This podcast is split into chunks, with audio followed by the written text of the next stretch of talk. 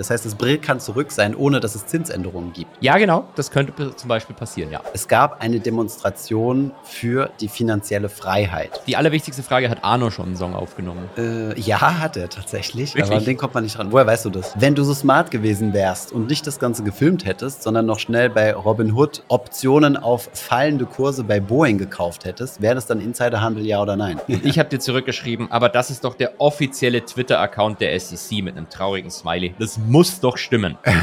ja. Marktgeflüster. Herzlich willkommen zu Folge Nummer 78 des Marktgeflüster Podcast. Und ähm, ja, schön, dass ihr seit der letzten Folge wieder reinhört. Holger, deine Intro in der letzten Folge war großartig gewesen. Ähm, ich hätte dir direkt irgendwas abgekauft. Ähm, schade, dass du halt nichts zu verkaufen hattest. Das freut mich, dass du, dass dir die Intro gefallen hat, weil ich muss ja gestehen, ich mag ja Intros überhaupt nicht machen und mich hat das durchaus sehr emotionalisiert, dass ich jetzt da plötzlich loslegen musste. Ja, du, es gehört immer dazu. Ja, warum hast du Markus nicht überzeugen können davon? Der wollte nicht. Der hat gesagt, nein. Ma Ma Markus meinte, Markus meinte, es, er ist ja eh schon der Star der Show, dann wäre es jetzt unfair, wenn, wenn er auch noch die Intro macht und ich eigentlich gar nichts mehr sagen kann. Du gar nichts mehr contributest. Ja, nachvollziehbar, nachvollziehbar. Markus ist übrigens äh, in die letzte Folge mit einem massiven Denkfehler gestartet. Ich habe das mal ein bisschen durchdacht und Mhm. dachte mir, vielleicht müssen wir das korrigieren. Ähm, er sagte, er, er freut sich, wenn es nächstes Jahr, also dieses Jahr, zu einem massiven Crash an der Börse kommt. Und er will ja immer ETFs günstiger kaufen. Er ist ja Mhm. quasi so ein, ein, ein, ein ETF-Sparer im Sparfuchskostüm, sozusagen, ein ETF-Investor im Sparfuchskostüm. Allerdings hatte die, die Implikationen nicht ganz durchgedacht, weil ich glaube, wenn wir zu einer massiven Krise kommen, dann wird es bei Finanzhaus auch nicht mehr so gut laufen und vielleicht müsst ihr uns dann von dem einen oder anderen Teammitglied trennen. Ich weiß es nicht. Vielleicht sogar die Teammitglieder, die bewusst den Crash hervorgerufen haben. Man weiß es nicht. Man weiß es nicht. Also ich habe es richtig verstanden, Markus ist schon eigentlich, ähm, sein, sein, sein, der Ast, auf dem er sitzt, der ist schon ziemlich locker und er wäre der Erste, der abbricht. wenn er die Säge betätigt. Genau. Äh, nein, also muss immer die Implikation von einem Crash mit ganz mit berücksichtigen. Aber ähm, ja, ETFs günstiger kaufen ist natürlich immer gut. Wobei, jetzt muss ich, muss ich andersrum fragen, wäre nicht sogar so ein richtig krasser Crash gut für euch? Weil war es nicht sogar so, dass die ganzen Broker unfassbar viele ähm, Neuregistrierungen gehabt haben, als der Corona-Crash war und jeder plötzlich Ja. gesagt hat, endlich kann ich günstig einkaufen. Das stimmt. Also wenn es ein schön sharper Crash ist, also schön V-mäßig nach unten rauscht und dann wieder hoch, dann ja. Ähm, allerdings so eine längere Depression ist, glaube ich, nicht so Bombe. Weiß ich nicht, kann ich nicht genau sagen. Ähm, Fakt ist, die, die DAI-Zahlen sind rausgekommen, Deutsches Aktieninstitut, und die Anzahl der Aktionäre ist zurückgegangen aufgrund der Zinsen. Die Zinsen sind immer schuld.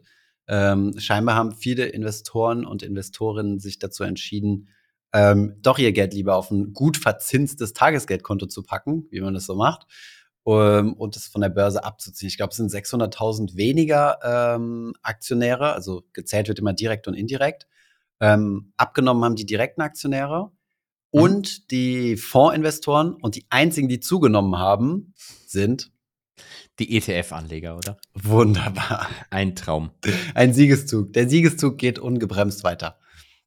Ähm, jetzt muss man dazu sagen, das habe ich nicht mit Absicht gemacht hier. Ähm, äh, was muss man dazu sagen? Die, das Deutsche Aktieninstitut, das ist doch so, eig- eigentlich ist das ja so ein Lobbyverband, oder? Ich weiß es nicht, aber es würde mich wundern, wenn es nicht der Fall wäre, ja. Und was mich immer interessiert, ist, wie kommen die denn auf diese Zahlen? Ja, das würde ich auch gerne mal wissen, ja. Also, du, fragst du die Broker? Fragst du. Das wäre die, das wäre das naheliegendste tatsächlich, aber dann ist es halt, ähm, ich weiß nicht, wie trennscharf das ist. Ich könnte mir vorstellen, dass es vielleicht schon umfragebasiert ist und dann hochgerechnet wird. Mhm. Aber tatsächlich ähm, ist die Methodik, also die veröffentlichen ja die Zahlen immer, aber diese PDF, die hat fünf, sechs Seiten oder so, da geht man nicht sonderlich tief in die Methodik ein. Das heißt, ich könnte mir vorstellen, äh, das ist ja, wie du richtig sagst, ne, das ist ja eigentlich ein Verband, der ähm, also ich meine das gar nicht böse mit dem Lobbyverband, sondern. Nee, der- ist klar, ist klar. Man braucht, man braucht ja Lobby. Ja. Es gibt ja auch äh, den Bund Deutscher Steuerzahler, das ist ja auch ein Lobbyverein. Von uns, von denen, die die ganze Steuerlast tragen. Äh. In, in, in Anlehnung an unser Gespräch mit Markus, an diesen wunderschönen Menschen, den ihr auf YouTube finden könnt. Ich, ich bin Lobbyist. Ja, genau, genau.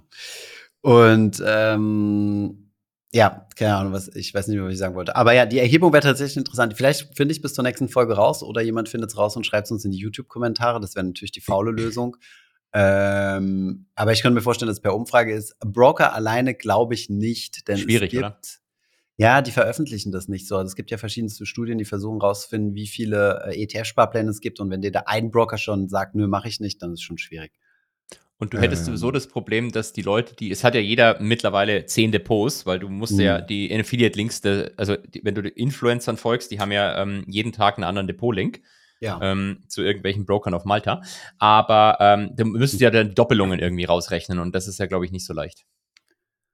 Ja, ach so, ja gut, wenn du sagst, welche Depots, dann würde ich natürlich schon davon ausgehen, dass du in die Depots reinschaust und gesagt wird, ach so, stimmt, Doppelung, okay, okay, ja, verstehe, ja, du hast äh, zwei Depots und zwei Aktien. Stimmt, ich würde äh, Genau. mehrfach gedoppelt. Ähm, richtig. Und außerdem wird auch gemessen die Anteil, der Anteil der Leute, die Mitarbeiteraktien haben. Und das ist ja üblicherweise auf so Spezialdepots auch drauf. Mhm. Also deine Mitarbeiter-Goldman-Aktien hast du sehr wahrscheinlich auf dem Goldman-Depot, oder? Hast du das nicht mehr erzählt? Äh, nee, nee, bei, bei? Fidelity. Bei Fidelity in den USA waren die gelegen. Und vorher waren sie aber bei Goldman, oder? Oder war das Jan? Dann war das bei Jan. Der hat mir das, glaube ich, mal erzählt, dass er mal ein Goldman-Depot hatte und irgendwann wollten sie den, den Pöbel raushaben und dann haben sie ihn auch woanders hin verschoben. Äh, Das war so, die Mitarbeiteraktien, die waren quasi gesondert und wenn du, Ja. wenn du getradet hast, in Anführungszeichen, dann musstest du das Depot bei Goldman selber eröffnen. Dass Compliance Mhm. quasi immer Zugriff auf das hat, was du machst. Also die Ah ja, Mitarbeiteraktien waren davon nochmal getrennt. Okay, verstehe. Siehst du. Ich bin ein bisschen äh, neidisch auf Arno, weil der hat, ähm, er war ja bei TransferWise gewesen, die sind ja an die Börse gegangen, da hat er ein paar Mitarbeiteraktien gehabt und da hat er ein Depot äh, bei Morgan Stanley. Dann habe ich gesagt, normalerweise, wenn du ein Depot bei Morgan Stanley willst, musst du ja ein paar, ein paar Millionen schon mitbringen, ne? Plot Twist, er hat keine Millionen in TransferWise. Ich, ich wollte gerade sagen, Zumindest aber, wüsste ich nicht. Äh, Peanuts. Nee, sehr wahrscheinlich, hat, sehr wahrscheinlich ist das so ein Zusatzservice, weißt du? So die Investmentbank macht den IPO und dann machen die auch noch so zusätzlichen Admin-Mist äh, noch Ja. on top drauf, um ihre komplett überzogene Fee zu rechtfertigen und dann, dann managen die noch for free die Mitarbeiteraktien dazu. und Ziehen den Mitarbeitern dann aber natürlich 100 Euro Depotführungsgebühren im Jahr ab. Ja. Würde zu Les Gaines Stanley ganz gut passen. Wenn, äh, wenn das nicht der Fall sein sollte, dann, äh, dann haben wir ein Businessmodell für uns. IPO-Beratung mit anschließender Verwaltung von Mitarbeiteraktien. Da machen wir, wir machen einfach die IPO-Beratung kostenlos und verdienen dann das Geld am Ende über die, ähm, über die Mitarbeiteraktien. Und nebenbei frontrannen wir das Ganze noch irgendwie ein bisschen. Ja, das ist eine Idee. Das ist ein Konzept, ja. Also wenn das noch nicht umgesetzt ist, dann, äh, dann setzen wir uns dran. Bevor es weitergeht mit der Folge, noch ein kurzer Werbehinweis auf den Partner dieser Folge und das ist Scalable Capital. Hier haben wir nochmal ein spezielles Thema, was wir auch schon öfters im Podcast besprochen haben, nämlich Zinswende. Die bleibt bei Scalable nämlich zunächst einmal aus. Es gibt für Neukunden weiterhin 4% Zinsen pro Jahr, gezahlt von der Baderbank für vier Monate bis zu einem Vermögen von einer Million Euro Guthaben. Die genauen Konditionen findest du unter scalable.capital Zinsen und im Paket gibt es dann auch noch die Trading Flatrate, die ihr schon kennt, sowie Portfolioanalysen und weitere Features. Ein attraktives Paket für all diejenigen, die ihr Geld eigenständig und aktiv managen möchten. Den Link findest du natürlich wie immer auch in den Shownotes. Werbung Ende. Die Wochenhighlights.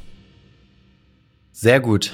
Holger, ähm, du hast ja. mich diese Woche genau zweimal vom Schlafen abgehalten. Jedes Mal gehe ich ganz entspannt ähm, ins Bett und äh, meine Frau liest was Intelligentes. Ich bin natürlich auf dem Handy. Und ähm, dann kommt eine Message von Holger rein. Zweimal hat es diese Woche schon, äh, war das der Fall gewesen, dass du mich vom Schlafen abhältst. Was, was war los? Möchtest du uns die Story kurz erzählen? Also die erste Story, die zweite weiß ich gar nicht, was da geht, außer das ist der, die Folge, die Folge der ersten Story. Nee, Aber ich- war ich- gestern ich Abend, fand- aber das erkläre ich dann. Achso, ich, ich fand es ja legendär. Am, wann war das? Am Dienstag. Also es hat ja, hat ja jeder erwartet, dass am Mittwoch das Approval der ETF, äh, der Bitcoin-ETFs kommt. Der ähm, JP Morgan CIO hat es auch nochmal entsprechend äh, kommuniziert, dass die Wahrscheinlichkeit sehr, sehr hoch ist. Und dann schlagartig auf Twitter am Dienstagabend kam vom offiziellen Twitter-Account der SEC die Ankündigung, ähm, die ETFs sind jetzt approved worden, zusammen noch mit so einem Zitat von Gary Gensler und wie es Bloomberg so schön gesagt hat, das war sehr Gary Genslerisch geschrieben, also es war Mhm. super, hat perfekt zu dem gepasst, wie er das formulieren. Genau. Und Bloomberg hat es sofort gerepostet auch. Ähm, dementsprechend hat das für mich eine, eine absolute Seriosität gehabt. Ich schicke dir das noch. Und du schreibst mir sogar, hey, du kannst auf der SEC-Seite nichts finden. Und man muss echt aufpassen bei Bitcoin, zu viele Trust Me Bro Quellen. Und ich habe dir zurückgeschrieben, aber das ist doch der offizielle Twitter-Account der SEC mit einem traurigen Smiley. Das muss doch stimmen. ja. Und hat's Ähm, gestimmt? Dann hat's äh, überraschenderweise nicht gestimmt. Gary Gensler selbst hat dann getwittert, dass es falsch ist und der Account gehackt. Daraufhin war dann die Frage, ob der Account von Gary Gensler gehackt ist und es doch richtig war. Aber ähm, wie wir mittlerweile von Elon Musk wissen, hat die SEC einfach nie eine Two-Factor-Authentification ähm, aktiviert auf ihrem Account. Nein. Dementsprechend, Oh, ja, ja, er kam nächsten Tag raus. Und dementsprechend konnte sich da jemand Zugang verschaffen. Aber das Allergeilste an dem Abend fand ich ja den Kurs von Bitcoin. Als, der Mhm. ET, als es hieß, es sei approved, ist Bitcoin sofort gestiegen, nur um daraufhin direkt zu fallen, weil alle ja gesagt haben, sell the news. Und als dann rauskam, dass es gefaked ist, ist Bitcoin direkt wieder gestiegen, weil der Moment zum News-Salen war ja noch nicht noch nicht da. genau, ja. Ich habe inzwischen, glaube ich, schon mit Markus geschrieben und er meinte, ähm, dass er ja auch irgendwann mal Bitcoin gekauft hat. Und da habe ich gesagt, herzlichen Glückwunsch. Äh, Es war, glaube ich, gerade der Moment, wo der, wo der, wo die Fahlenstange schön nach unten ging. Da habe ich gesagt, wieder mal perfektes Markttiming, Glückwunsch. Und ähm, ja, ja, aber siehst du, Holger, da muss ich mich auch noch mal öffentlich beschweren, denn Mhm. ähm, du hast die WhatsApp-Konversation nicht ganz komplett gescreenshottet, denn vorher habe ich dich noch gefragt, wie kann man von der Bitcoin-Volatilität profitieren? Weil man weiß ja nie, geht der Kurs jetzt hoch, weil es wurde approved, oder geht er runter, weil Sell the News, weil Katrin Holz das gesagt hat. Und dann war meine Idee gewesen, irgendwas wird passieren. Aber, aber wenn dann extrem, also in die eine oder andere Richtung. Und dann habe ich ja, äh, dank dem Marktgeflüster-Podcast, nach äh, 77 Folgen weiß man sowas, dass man Volatilität handeln kann. Da habe ich gesagt, wo wohler Handel, wo wohler YOLO-Trade. Und äh, ja, hätten wir das gemacht, dann könnten wir heute beide Lambo fahren. Denn Volatilität war krass. die, die Wohler war, war äh, durchaus da, wobei man jetzt fairerweise natürlich wieder sagen muss, du weißt ja nicht, wie viel Wohler in einer entsprechenden Option oder in einem Straddle, den du gekauft hättest, vorher schon eingepreist war. Ein Hack? du meinst, der Hack war eingepreist? Ja, aber ich meine, die Bewegung war jetzt gar nicht, es, es war ja nicht so, dass der 10k hoch und runter gegangen ist. Das waren ja, glaube ich, so 2000 Dollar, was, Mhm. was manche ja schon fast als flattisch bezeichnen würden für Bitcoin. Aber Aber die Schwankungen in letzter Zeit nicht mehr so extrem sind, habe ich das Gefühl. Ich habe schon lange keine zweistelligen Bitcoin-Bewegungen mehr gesehen auf Tagesbasis. es wird ein Das war langweiliges früher normal. Asset. Ja, das war Ja, früher ganz normal. Mega langweiliges Asset. Ja. Deswegen, vi- vielleicht verlieren In meiner persönlichen Asset Allocation ordne ich das auch irgendwo zwischen meinen weltweit gestreuten ETFs und meinem Tagesgeld ein. genau. Ja, ähm, äh, ist ja letztlich ein.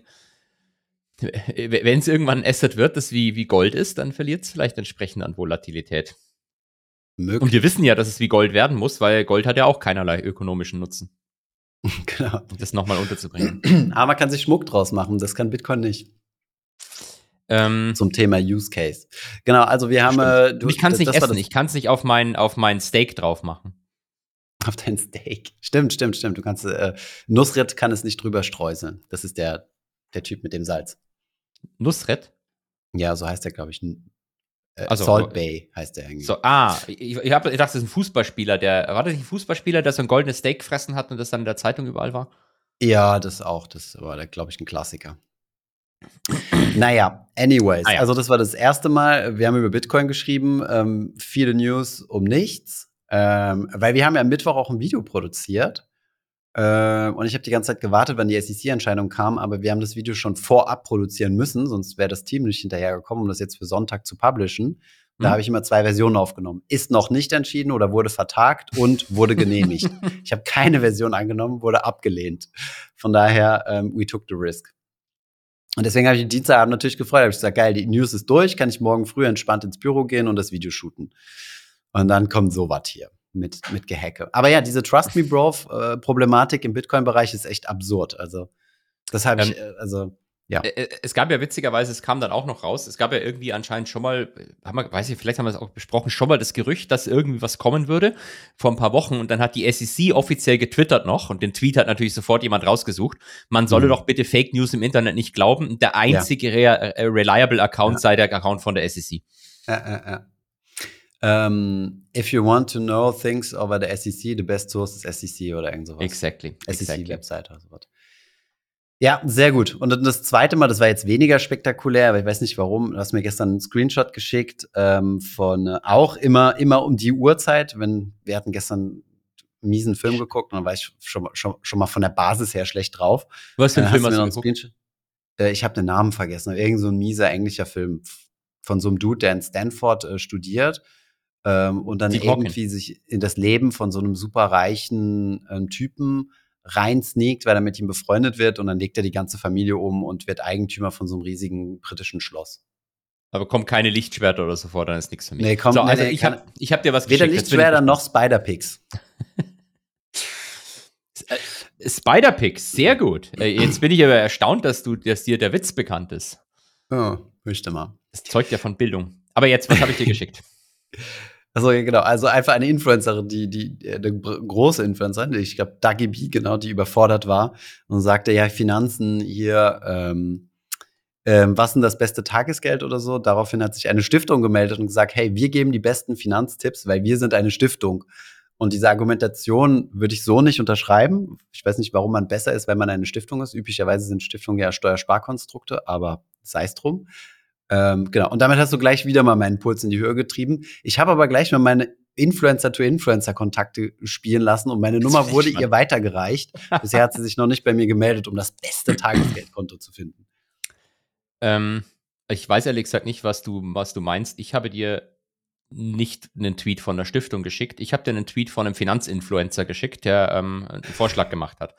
Aber ähm, jetzt, jetzt kommt wieder eine ganz peinliche Frage. Der, also Ja, ich bin bitte. ja, bin ja schon etwas mir ist, mir ist das Influencer-Leben schon Betuchter. etwas. Be, be, be, nee, ja, ich bin betuchter, das ist richtig. Und ich kenne mich ein bisschen mittlerweile aus bei diesen Influencern, aber ich kenne nicht alle. Der Name Ja. Dagi B sagt mir aber was, aber ich kann es nicht zuordnen. Die ist schon uralt, also uralt im Influencer-Game. meine Also wie ich auch, ich bin auch uralt. nicht als Person, sondern im Influencer-Game. Ich würde mal sagen, sie hat ungefähr fünfmal dein Alter, wenn es um, wenn's um die, wenn's um die Influencer-Tätigkeit angeht. Äh, Es ist so die Generation Bibis Beauty Palace.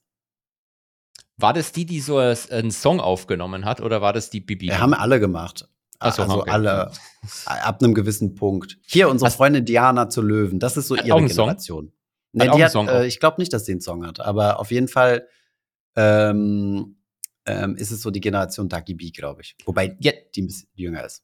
Die allerwichtigste Frage, hat Arno schon einen Song aufgenommen? Äh, ja, hat er tatsächlich, aber Wirklich? an den kommt man nicht ran. Woher weißt du das? Weiß ich nicht, ich weiß eine Frage einfach. Also Arno, Moment, äh, ihr müsst festhalten. es gibt einen Song von Arno. ja, den gibt's. Der ist aber online Challenge accepted. ähm, ich weiß gar nicht, ob ich die Story erzählen kann oder, mich, oder ob wir das dann nachträglich rauskürzen müssen. Ähm, aber gut, ich erzähle es trotzdem. Also, wir sind jetzt in der Kategorie Geschichten aus dem Finanzhofgarten. Ähm, Arno und ich, hat, äh, früher waren wir äh, große Deutschrap-Fanatiker. Äh, also, Mhm. also gerne, gerne Deutschrap gehört. Und äh, das Label Agro Berlin sagt dir vielleicht was. Ne? Ich kenne Agro Grünwald, aber Agro Berlin gibt's auch, ja. ja. Genau. Und es gab ähm, da einen Rapper, den gibt's immer noch, der heißt Flair. Das war irgendwie, der hat sich auch mit Bushido angelegt und keine Ahnung was. Und irgendwie, äh, so im Rap-Geschäft hat man immer so Merch. Und irgendwann hat Flair mal so eine hochwertige Kollektion rausgebracht von irgendeinem Merch. Ich weiß nicht mehr genau, was das war, für Pullis oder so. Und Arno, damals, äh, ich glaube 14 oder so, ähm, war damals schon so tief im Rap-Game drin, dass er ihm eine Business-Analyse quasi kostenlos auf Twitter angebietet ha angeboten hat und unter seinen Merch geschrieben hat, äh, konzentrier dich besser auf dein billig, billig Merch, das läuft besser. So nach dem Motto, weißt du, verkauf besser billige T-Shirts, damit verkaufst du mehr, als wenn du jetzt ins Hochpreissegment gehst, dafür hast du nicht die Fanbase. Und dann hat er ihm geantwortet, haha, du H, Punkt, Punkt, Punkt, Sohn. hat Flair Arno geantwortet, woraufhin Arno einen Distrack äh, erstellt hat äh, gegen, äh, gegen Flair. Der ist allerdings äh, sehr wahrscheinlich nicht mehr online auffindbar. Von daher, ja, er hat schon mal, er hat schon mal, ich glaube, in seinen jungen Teenagerjahren einen Song gemacht. ich sehe dir, ich sehe dir den Schock im Gesicht an. Äh, Wir haben ihn alle, wir haben alle schon versucht, ihn zu finden. Äh, es, ist, es ist schwierig. Challenge Ah. accepted. Arno ist sehr internetaffin. Ja, Äh, ich dachte, du kanntest die Story, deswegen hättest du Nee, das Thema angesprochen. Aber kan- ich, Story in, nicht, deinem aber- schockierten, in deinem schockierten Gesicht ähm, sehe ich gerade, dass, äh, dass es dir scheinbar wirklich neu ist. Sollten wir es rausschneiden, können wir genau diesen Teil rausschneiden, wo du sagst, du erzählst jetzt, dann mach mal Piep und dann sagst du, ich dachte, du kanntest die Story. Und ich sag, mega krass, bin mega schockiert. Und so geht's dann einfach weiter. Ja, genau. Äh, wie zieht ähm, man sich den Hass der Community? Ich mal gucken, was, was Arno dazu sagt. Sonst können wir ja Arno piepen. Dann, dann lassen wir die Story aufrecht und, und, und den Namen des Protagonisten. Der Name wird einfach gepiept, genau. Und alle denken, es ist Markus. wir können auch Markus mit KI einsetzen stattdessen. Stimmt, das ist eine gute Idee. Das machen wir. So, was haben wir noch für Themen? Ähm, philosophische Frage. Genau. Ja, ja, philosophische Frage, die überall durchs Internet gegeistert ist, inklusive dem Marktgeflüster Discord. Ähm, ähm, ähm Channel. Das ist ja kein Discord-Server, sondern Discord-Channel. Ähm, und zwar wurde auf Reddit gefragt: Is it insider trading if I bought Boeing puts while I'm inside the wrecked airplane? Ähm, das ist fast schon eine philosophische Frage. Ähm, ihr habt es vielleicht mitbekommen, äh, beim, bei einem Boeing-Flugzeug ist äh, mit, äh, von Alaska Airlines ist äh, mitten beim Flug die Tür weggeflogen, sozusagen, so dass ein schönes Loch im Flieger war. Gibt es auch schöne Videos davon. Ich denke mir nämlich immer, wie verrückt muss man sein? Du sitzt gerade in einem Flieger, wo die, wo die Tür weggeflogen ist. Da ist gerade ein Höllenzug drin. Es ist absolute Panik im Flieger. Und das Erste, was du machst, du holst dein verdammtes Handy raus und filmst. Und es ist nicht eine Person. Es ist wirklich so, alle, die um dieses Loch rum sind, haben das gefilmt. Und da ist jetzt die Frage, wenn du so smart gewesen wärst und nicht das Ganze gefilmt hättest, sondern noch schnell bei Robin Hood ähm, Optionen auf fallende Kurse bei Boeing gekauft hättest, wäre das dann Insiderhandel, ja oder nein? Also, ich lebe. Ja? Weil du bist ja inside the plane. Äh, inside the plane, that is correct. Aber ich, äh, wie war das Argument von diesem Typen auf Reddit? Du bist ja auch gleichzeitig outside the plane, weil die, Tor, die Tür nicht mehr da ist. Genau. Aber äh, jetzt mal ernsthaft, ich, ich, ich glaube nicht, dass es Insiderhandel ist.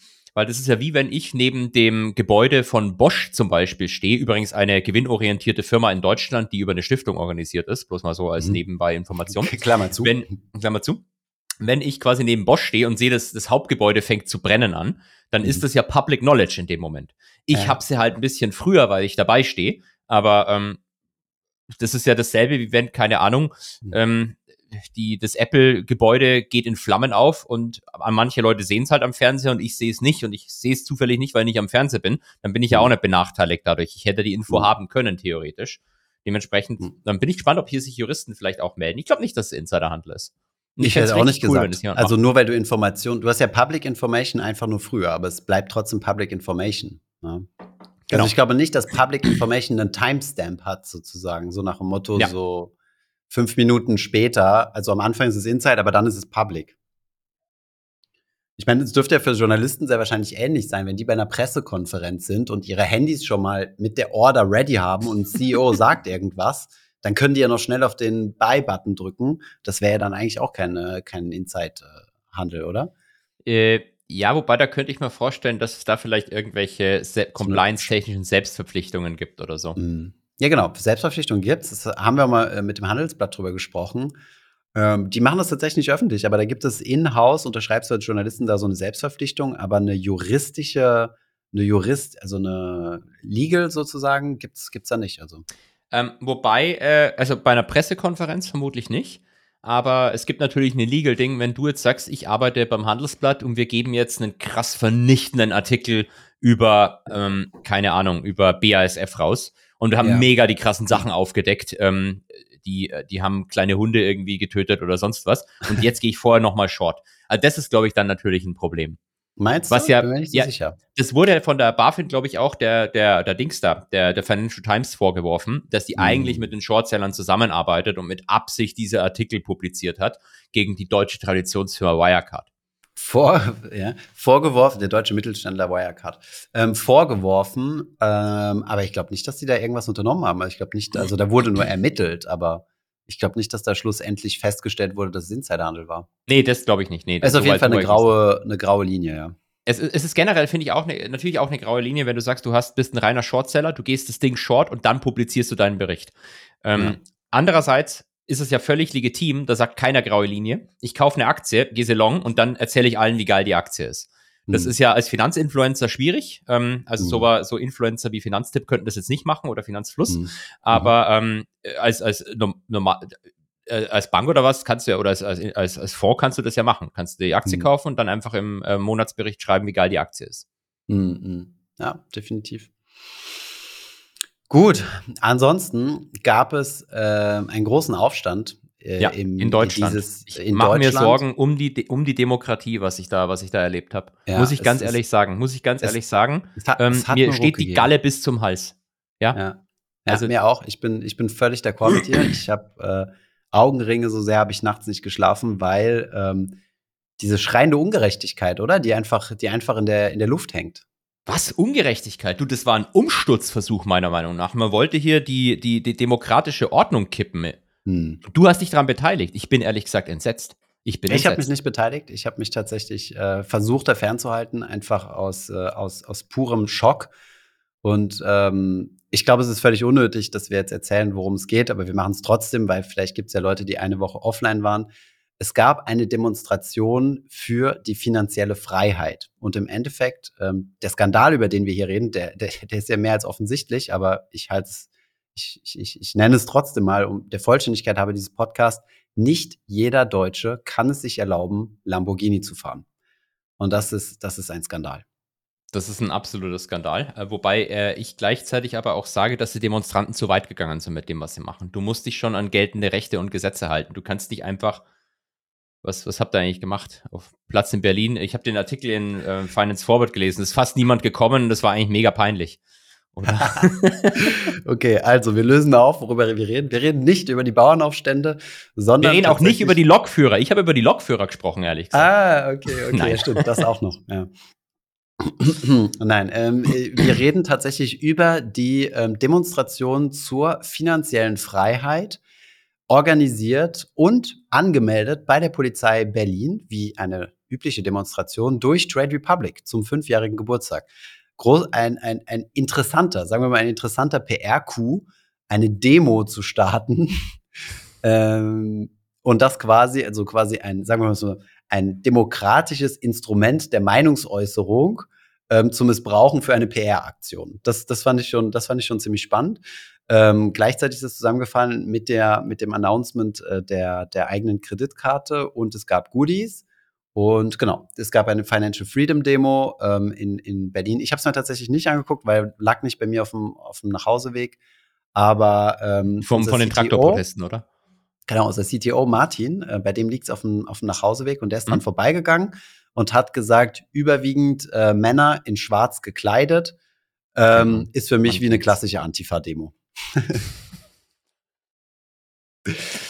Man, man, Ja. man kennt es, man kennt es. Also äh, einfach, äh, war, war, war da jetzt wirklich was los? Also, ich meine. ich weiß nicht, keine Ahnung. Also Finance Forward Artikel, die, haben, da, da, die waren ja scheinbar da gewesen. Ich glaube, da war jetzt nicht so viel los gewesen. Es war einfach nur, ich fand das, also ja, Es, es ich fand es interessant, weil es wirklich auf der, auf der, bei der Polizei angemeldet war äh, als Demonstration. Also es war kein Scherz und keine PR-Veranstaltung. Und ähm, zwei Tage später gab es dann eine Organisation, ich suche es gerade in unserem WhatsApp-Verlauf, ähm, der ich mich natürlich viel lieber angeschlossen hätte. Ähm, am 8.1. gab es die Demonstration. Wir demonstrieren auf allen Vieren, denn wir wissen, die Ampel hat uns beschissen. Ausrufezeichen, Ausrufezeichen, Ausrufezeichen, eins, Ausrufezeichen, Ausrufezeichen. Ach, das eins. hier. Ach, das war der Name der Demonstration, was du mir geschickt hast. Das war der Name der Demo, ja, ja. In Berlin gibt's verrückte Sachen. Naja, anyways, ähm, ansonsten hat Moment, kann, Republic, kann, äh, ich- kann ich einfach eine Demo anmelden mit Lambo für alle und dann erscheint es auf der Seite der Polizei Berlin. Da steht da Lambo für alle. ich glaube, du musst gewisse Auflagen erfüllen, aber ja, warum nicht? Ja. Geil. Und Lass dann zünden wir die? Puntos an. Yes. Ich, ja, wir können das ja mal machen äh, zu unserem Community-Treffen, wenn wir die 10.000 Abonnenten bald durch haben, Genau. ähm, haben sollten, inshallah. Äh, und wir dann unser Treffen vor Aldi Süd machen. Ich, ich habe ja eine andere Demo vorgeschlagen, nämlich für die Zwangsfusion von Aldi Süd und Aldi Nord. Deutschland braucht endlich wieder ein Monopol. Das wäre meine Demo-Vorschlag. Was hältst du davon? Finde ich eine gute Idee. Ähm, jetzt müssen wir dann bloß noch die, die, den Grabenkampf ausfechten, wessen Logo wir behalten. Einfach ein neues. Wir nehmen einfach das Lidl-Logo.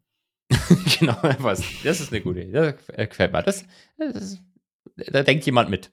Monopolbildung. Genau. Aber ansonsten jetzt mal Scherz beiseite. Also außer der Demo äh, hat Trade Republic auch Zahlen veröffentlicht. Hast du es mitgekriegt? Vier Millionen Accounts haben sie mit 35 Milliarden Asset under Management. Assets under Custody, oder? Äh, ja, ja. Das ja, habe ich jetzt schon öfters erlebt. Das, das sagen die teilweise selber, die ganzen Neo-Brokers sagen immer Assets under Management, aber es ist ja falsch. Die, die managen das ja nicht. Die haben es ja nur, max, maximal haben sie es under Custody. Ja, okay, es tut mir leid. Aber hast du mal das eine durch das andere geteilt? Nee, was ah, nee, kommt 35 da? Milliarden. Nee, nee, nee, sorry, sorry. Es sind, glaube ich, 875 Euro pro Account. Warte mal. Ah, ich mach's, ich mach's mal Das nochmal. ist mehr, als ich bei Trade Republic liegen habe. Okay, shit, mein Taschenrechner kann's nicht. Äh, so viele Zahlen. Und nein, ich kann, aufmachen. und nein, ich kann keine Nullen wegstreichen. Ähm, nee, was waren's? Ja, doch, 875 Euro, ja. Ist ziemlich wenig, oder? Wie gesagt, mehr als, bevor du jetzt sagst, das ist voll wenig, äh, holst du dir gleich den Hass. Äh, äh, ganz Nein, so meine Leute ich das in ja nicht, aber ich meine weniger als, also, als bei anderen Broker, hätte ich jetzt mal gesagt. Ähm, das ist ja tatsächlich eine gute Frage, das weiß ich nicht, aber äh, wer, wird ja schon logisch sein, wenn du ein Broker bist, wo du ganz wenig Handelskosten hast, dann ziehst du natürlich die auch kleinere Depots an. Und was natürlich auch, was natürlich auch der Fall ist, du kriegst ja bei Trade Republic dein Depot nicht geschlossen, wenn du es nicht mehr nutzt. Ich habe da ja eineinhalb fucking Jahre mit den E-Mails hin und her geschrieben, bis die mein fucking Depot geschlossen haben. Und ich bin mir immer noch nicht musst sicher, du ob's jedes Mal ist. auspacken, wa? Du Ja, bist ja, den noch schlimmer als ich mit. Wiesmann. Den muss Du bist ja noch schlimmer als ich mit Wiesmann. Äh, Okay, ich habe mich eben verrechnet um eine, um eine Komma. Es sind 8.750 Euro. Aber ja, okay, Peanuts. genau. Ich glaube, äh, ich, ich, ich erinnere mich nicht mehr genau an die Scalable und Smart Broker Zahlen. Die kannte ich auch mal. Die waren noch mal ein gutes Stück höher. Aber gut, anyways. Auf jeden Fall solide. Also 4 Millionen Accounts ist halt echt, äh, ist halt echt schon krass. Ja. Muss Ja. man sagen. Und sie haben es damit sogar in die Financial Times geschafft. Ähm, European Robin Hood Rival Trade Republic reports first profit. Also sie haben sogar Geld verdient. Ach so, ah, aber war das, war das wirklich echte Profits oder war das so ein Adjusted EBITDA-Scheißdreck? Ja, die veröffentlicht die Zahlen nicht, deswegen kannst du es nicht nachsehen. Aber Profit ist für mich äh, alles kurz bevor du Steuer bezahlst. Die, die, Social, die Social Chain hat aber auch, glaube ich, gesagt, dass sie eigentlich schon Profit machen. Und dann sind sie direkt insolvenz gegangen, insolvent gegangen. Hm. Aber gut, das unterstellen Ich, wir kann- natürlich. ich kann nur wiederholen, was in der, in, der, in der seriösen Financial Times steht. Ich finde das Bild von Christian Hecker auf jeden Fall cool. Ich finde, er hat ein bisschen was von Steve Jobs auf dem Bild. Ich weiß gar nicht warum, weil er keinen Rollkragenpulli trägt, aber dieses schwarze Hemd, ich finde es gut. Ja, Trade Republic ist immer schwarz. Das ist immer alles, alles schwarz, auch die, Lo äh, die, die Offices. Aber das Logo ist jetzt weiß geworden. Das sieht mega scheiße aus, das App-Logo. Das Ja, ist jetzt komplett Ja, weiß und dann ein klein links oben das Trade Republic Logo. Also keine Ahnung, welche Marketingagentur sich den Schmarrn ausgedacht hat. Hier übrigens, Scalable surpasses 10 Billion in Client Assets. Wurde gepostet. Äh, ist kein Timestamp dabei. Das ist natürlich schade. Ah, doch, sorry, sorry. Im August 22 waren die bei 10 Billion. Ich weiß jetzt nicht, wie viele Kunden. Aber gut, das ist ein bisschen verzerrt, weil die haben ja auch noch die, ähm, Ich wollte gerade sagen, fairerweise muss man sagen, die da ist natürlich die Vermögensverwaltung auch mit dran. Mm, mm, Genau. Also, der Brokermarkt bewegt sich. Genau. wenn, wenn wir jetzt gerade schon bei, bei, bei, bei, bei äh, komischen Zahlen sind und äh, nur leichten kleinen Gewinnen und alles irgendwie komisch. Ähm, Ja. Es bewegt sich nicht nur der Brokermarkt, Thomas, auch die deutsche Aktienrente bewegt sich. Die deutsche Aktienrente hat wieder im Plus abgeschlossen letztes Jahr. Ähm, der, der Kenfo, der ja der deutsche Atomfonds ist und der eigentlich die Aktienrente auch managen sollte. Generationenkapital, bitte. Echt äh, Generationenkapital, bitte. Mhm. Ähm, bevor mich das Team Lindner wieder auf Instagram beschimpft. Ich hatte die mal angeschrieben, den? Lindner-Account, habe gefragt, ja, ja, ich habe sie angeschrieben hab, oder verlinkt und habe gesagt, wann gibt's denn jetzt eigentlich meinen Tankbonus? Und dann kam bloß zurück, das heißt Energiepreispauschale. Ähm, äh, also bevor ich da wieder Ärger kriege, das Generationenkapital, der Kenfo, dieser, Atom, äh, dieser Atomfonds, ähm, der ja seine Renditen aus dem letzten Jahr auf, von der Website genommen hat und versteckt hat, hat jetzt tatsächlich ähm, Zahlen für 2023 nicht berichtet. Ich habe sie aber trotzdem. Und ähm, man kann netterweise sagen, dass das Jahr wieder positiv war. Die gesamten, äh, die gesamten Anlagen haben nicht äh, bis, bisschen äh, über, über 11 Prozent zugelegt. Und Mhm. dann dachte ich mir, ist eigentlich cool. Und wollte aber dann mal auf Thomas von Finanzfluss machen und habe mir den MSCI World in Euro angeschaut. Der hat 20 Prozent gemacht. Die weltweiten Anleihen, ähm, je nachdem, welchen, welchen ETF man nimmt, sagen wir mal ungefähr 7 Prozent in Euro Mhm. dann kommst du mit einer ähnlichen Gewichtung, wenn du jetzt mal die, ähm, die, die, die, die, das wenige Private Equity, was der Kenfor hat, ignorierst, kommst du auf 13 Prozent. Also eigentlich komme ich so auf, auf 13 Prozent mit, e, mit zwei ETFs. Und, die sie hätten machen ähm, sollen, aber 11,5 die genau. sie gemacht haben. Und, und 11,5 die sie gemacht haben, vor Kosten natürlich.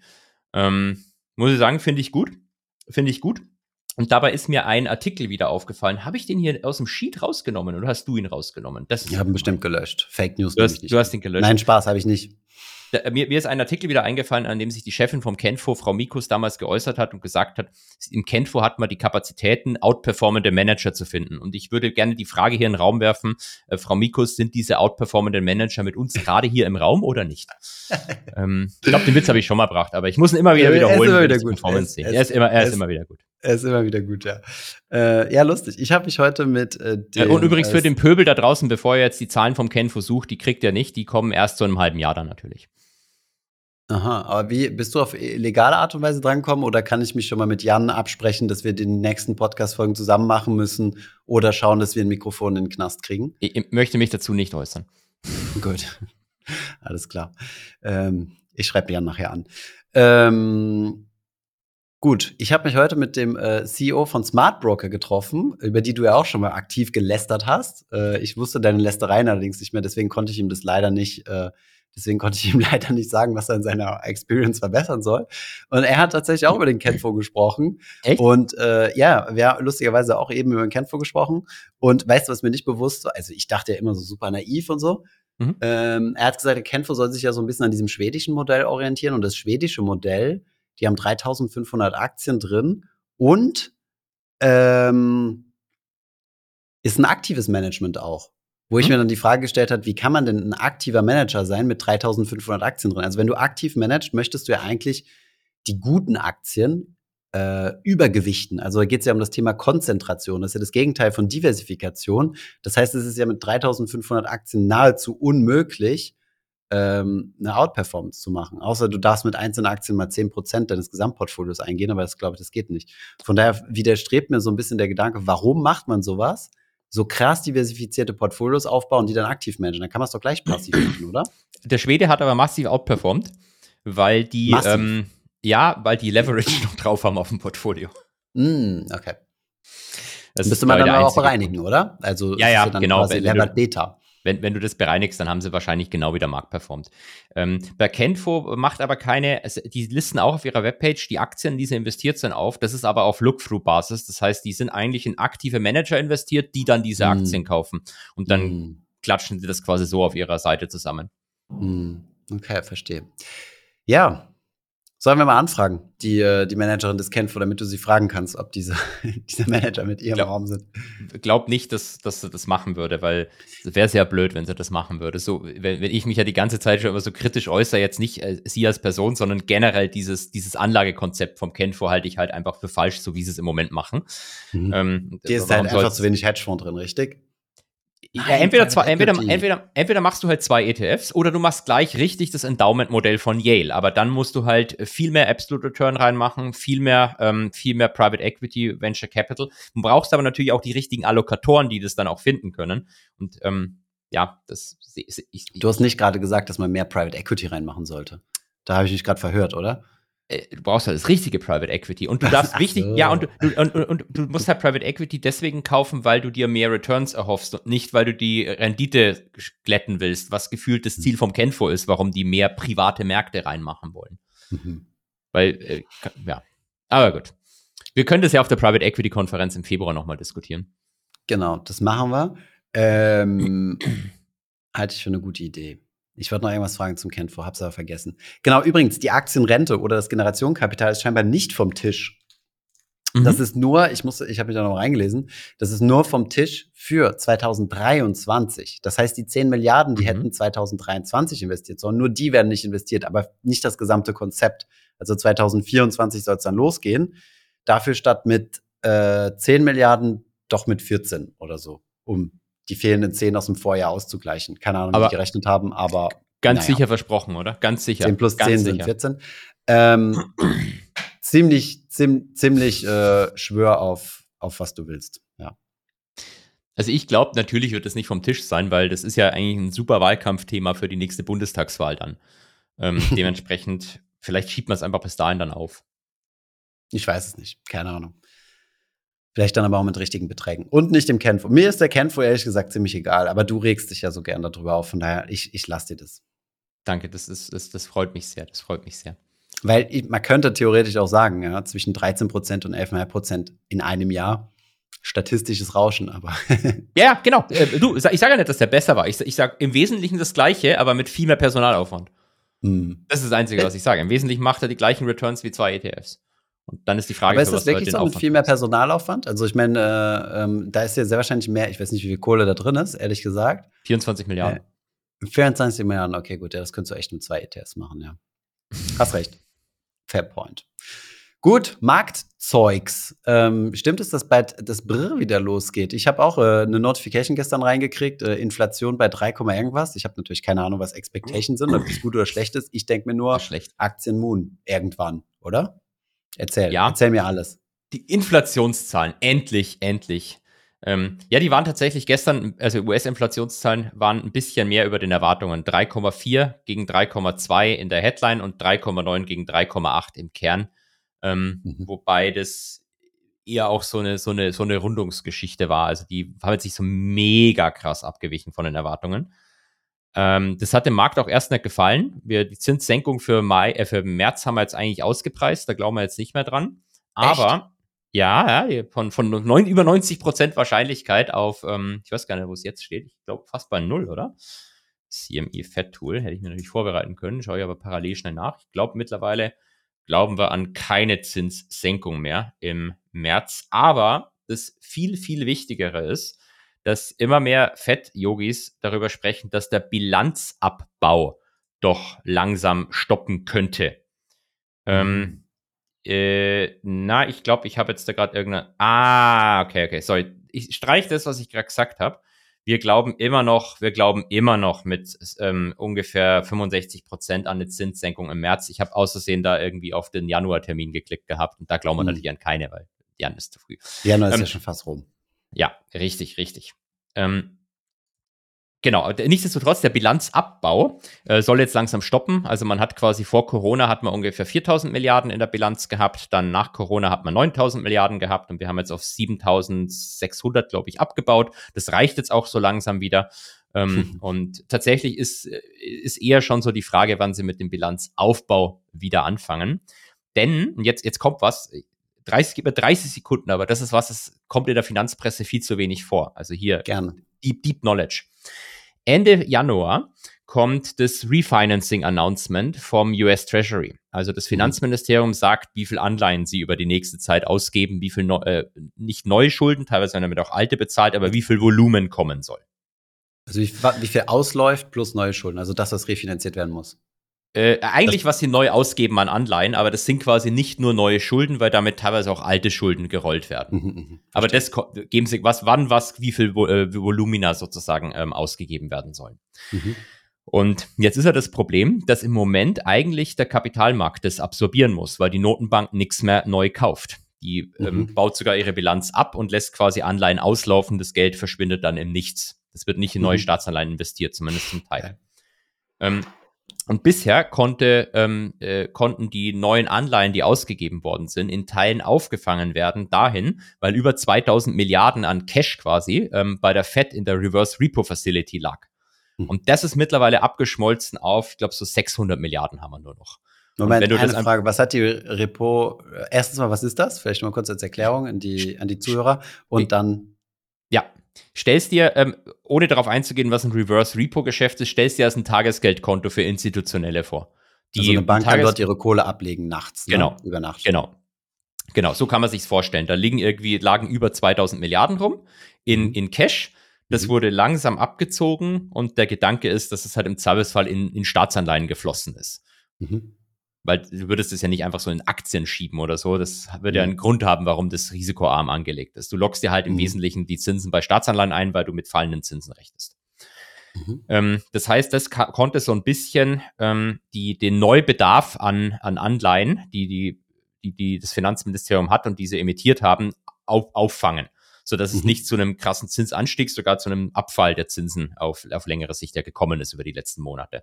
So, die generelle Überlegung ist jetzt, das habe ich jetzt von, von, von Michael Hartnett von der Bank of America schon gelesen, von Goldman habe ich auch schon was dahin gelesen, ähm, in Finanz-Twitter wird das sowieso schon lange diskutiert.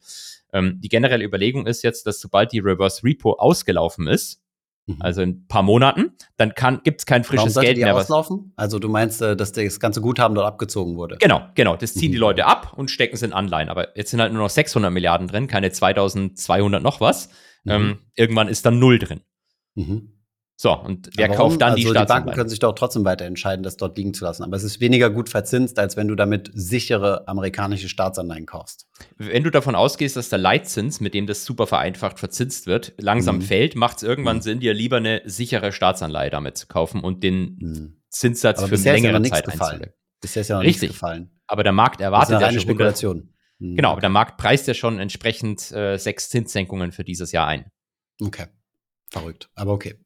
Der, der einzige, der einzige, die Message ist jetzt folgende: Wenn das Kapital da weg ist und Mhm. nicht mehr benutzt werden kann, um den Neubedarf an Anleihen vom Finanzministerium zu decken, dann muss das halt der, der restliche freie Markt machen. Ähm, da gibt es vielleicht dann nicht mehr so viele Leute, die gewillt sind, das zu machen. Und äh, das könnte wieder auf einen Aufwärtsdruck bei länger laufenden Zinsen zur Folge haben. Das ist so die generelle Idee. Oder die Zentralbank fängt an, Geld zu drucken und kauft die frischen Anleihen vom Staat. Über den Sekundärmarkt aber. Warte das habe ich nicht verstanden. Also ähm, mehr, also um die, die Staatsverschuldung zu stemmen, müssten die, ähm, also ist man quasi auf den Markt angewiesen. Der Markt muss also quasi diese Anleihen abkaufen. Wenn es Ja. dafür nicht genug Nachfrage gibt, Ja. ähm, dann äh, muss man am Angebot ein bisschen schrauben, die Zinsen attraktiver machen. Ja. Steigende Zinsen bedeutet äh, steigende Zinsen. Genau. Und das, und das Außer- kann die, und das kann die, äh, die Zentralbank vielleicht nicht wollen. Genau, das möchte die Zentralbank vielleicht nicht, weil ähm, Refinanzierung vom Staat, von Unternehmen wird teurer und Inflation ist ja quasi besiegt. Wir haben ja nur noch doppelt so viel Inflation, wie das offizielle Ziel ist. Also eigentlich ist es dann. Mhm. Ähm, und deswegen könnte die Notenbank wieder anfangen, mit irgendeiner fadenscheinigen Begründung Anleihen zu kaufen. Okay, verstehe. Und das ist die, ähm, die Argumentation dafür, dass der Bilanzabbau ein Ende nehmen könnte. Genau, weil der dann ein Ende nimmt und dann kannst du wieder aufbauen und die, äh, die Anleihen kaufen. Verstehe. Das ist das Geld, das der Gelddrucker, das, das, das Brrr. Das bekannte Brr. Okay, okay, Das okay. Das, bekannte heißt, Brr. das Brr brauchen wir gar nicht mehr. Okay, okay, verstehe. Das heißt, das Brr kann zurück sein, ohne dass es Zinsänderungen gibt. Ja, genau, das könnte zum Beispiel passieren, ja. Temporär vielleicht nur. Mhm. Ja. Okay, spannend. Also, das ist Und- die, äh, ja. Und in dem Kontext fand ich es besonders lustig, dass in, also ich weiß nicht, ob du es in Polen mitbekommen hast, da gab es ja Wahlen, da hat die Regierung gewechselt und äh, unter anderem ähm, die neue Regierung will jetzt den an den Notenbanker ran und wirft ihm vor, er sei schuld an der Inflation, was ich schon ganz nett fand, weil wir eigentlich mal, eigentlich doch in aller Presse hier gelernt haben, dass die Notenbanken auf gar keinen Fall Schuld an Inflation haben. Und äh, er hätte letztes Jahr gezielt die Zinsen vor der Wahl gesenkt, um die amtierende Regierung damals noch zu supporten. Mhm. Das ist natürlich was, das wird natürlich niemals hier im demokratischen Westen oder in demokratischen USA passieren, dass es in einem, in einem Wahljahr Zinssenkungen gibt. Ja. Ähm, ja, Okay, sowas also das ist ein in weiteres. Argument für dich für die Zinssenkung. Ja. Außerdem wurde in Polen, wo wir gerade dabei sind, auch der öffentliche Rundfunk abgeschafft. Ähm, das habe ich irgendwie mitbekommen. Da äh, war, glaube ich, die Idee von der neuen Regierung, dass die Rundfunk-Heads von der alten Regierung eingesetzt worden sind und nicht neutral berichten und deswegen setze ich die ab und setze meine eigenen Leute rein, oder? Oder Ja. was meinst du? Ja, ja, ich glaube, das war so in die, die Richtung, ja. Klingt doch, klingt doch nach, klingt doch nach einer fair, fairer Argumentation.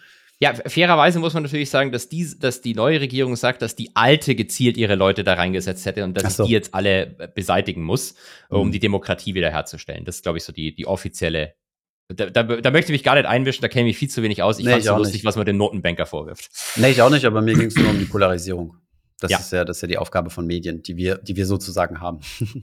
Wir, wir müssen polarisieren, wirklich Wir stark polarisieren, um polarisieren. Reichweite zu bekommen, genau. genau. Und damit sind wir eigentlich schon bei dem Thema.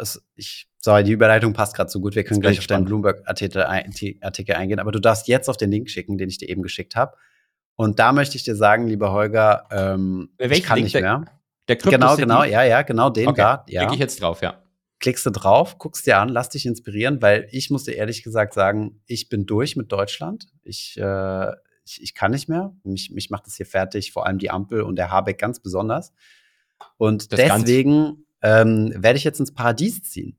ins sogenannte, in die sogenannte Mhm. Crypto City. Das ist Mhm. eine, eine Insel, die äh, komplett äh, auf, auf Blockchain äh, basieren soll oder eine Stadt, äh, eher in, also eine Stadt, die gebaut werden soll, komplett auf Krypto basiert. Only for Crypto Bros und alle Transaktionen finden äh, Blockchain-basiert statt. Und ähm, ja, ist auch in einem ganz, ganz äh, sicheren ähm, Gefilde dieser Welt. Also ist eine kleine Insel kurz vor der Küste vor Venezuela. Ah, sehr schön. Und genau, also wenn du möchtest, äh, kannst du dort jetzt Geld investieren, wenn ich das richtig verstanden habe. Und dann, äh, dann, dann kannst du dir dort schon mal per NFT eine, ein, ein Landstreifen sichern und dann irgendwann kannst du vielleicht dort umziehen. Was hältst du davon? Ich meine, ich müsste natürlich Angst haben, dass der Busfahrer aus Venezuela vorbeikommt und mir meine Kryptos wegnimmt, aber ich finde, die Bilder schauen gut aus. Warum Ähm, soll der Bus aus Venezuela kommen? Ja, weil der meine Kryptos haben will dann plötzlich. Ach so, ach so, ah, ja, ja, ja, sorry, der Regierungschef ist der Busfahrer, genau. Okay, ja. Verstehe. Ähm, aber die Bilder sehen eigentlich schön aus. Die Bilder sehen wirklich Definitiv. schön aus. Die sind natürlich wahrscheinlich alle KI generiert.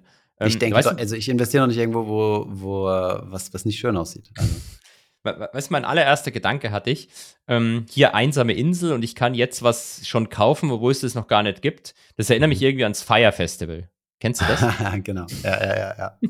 Ne, so eine Mail, die gekommen ist, die Melanie mir weitergeleitet hat und äh, zahlreiche seriöse Influencer haben bereits Werbung dafür gemacht und wir sollen auch Werbung Ja. dafür machen. Deswegen nutze ich natürlich diesen Marktgeflüster-Podcast, um auf dieses Projekt aufmerksam zu machen.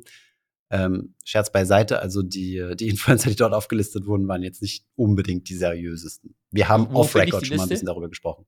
Wo finde ich die Liste Ähm, der Influencer? weiß ich nicht, aber auf jeden Fall, ähm, ich kann es dir nachher weiterleiten. Okay, cool. Ja, also Crypto City, geile, geiles Projekt. Lass mich raten, Lisa O hat dafür Werbung gemacht. bestimmt, bestimmt. Ja, man kennt es, man kennt es. Ähm, sie war übrigens auch super krank nach unserem letzten Treffen im Dezember. Weiß nicht, ob ich das schon erwähnt hatte. Äh, Ja, aber du hast alle angesteckt, oder? Genau, genau, genau. Stolz, stolzer, stolzer Patient Null.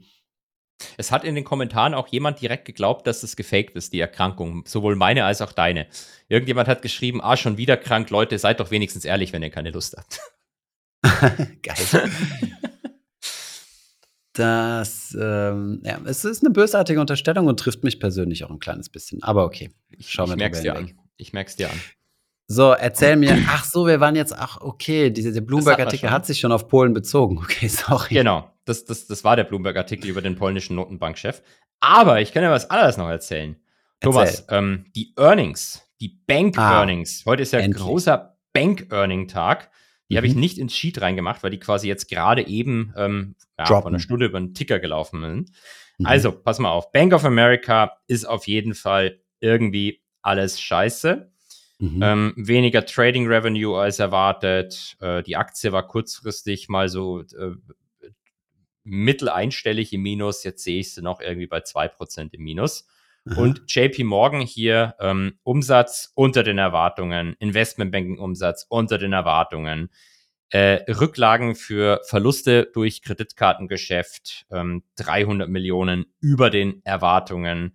Also alles irgendwie scheiße. Aber sie haben gesagt, dass sie im Jahr 2024 mehr Zinseinnahmen haben werden, nämlich 4 Milliarden über den Erwartungen. In zur Folge- 24. ja, in 24 Mhm. als Aber Ausblick habe ich auch gedacht. Das ist strange, fallen ja eigentlich. Ja, eben. Das ist ja, schon gesetzt quasi. Ja, du, keine Ahnung. Das hat aber dafür ge- zugeführt, dass die Aktie, die war ähm, auch so, glaube ich, so 5% im Minus, die ist jetzt 3% im Plus. Pre-Market. 3% im Plus. Okay, das Mhm. ist äh, für More Gain natürlich schon, schon großartig.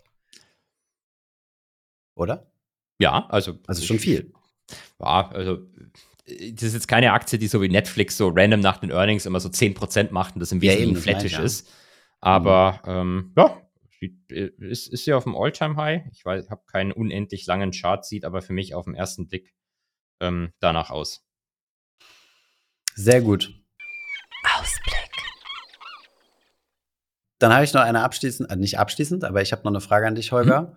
Und zwar, erinnerst du dich ähm, an eine Person, die stark ähm, verbunden ist mit, äh, mit äh, der Kryptobörse Bison? Die schuldet uns Mm. ja noch was, ohne den Namen jetzt zu nennen. Und So das, eine was sie uns Person- schuldet, Mhm, Äh, mhm, bitte? mhm, mhm. Ja, so eine Und diese- Person, die gerade im Urlaub ist. das kann sein, das weiß ich nicht. Mhm. Aber die schuldet uns ja noch was. Hat sie ihre Schuld eingelöst, sodass wir jetzt ankündigen können, was wir im April vorhaben? Oder hat sie ihre Schuld noch nicht eingelöst? Ja, also ich habe was.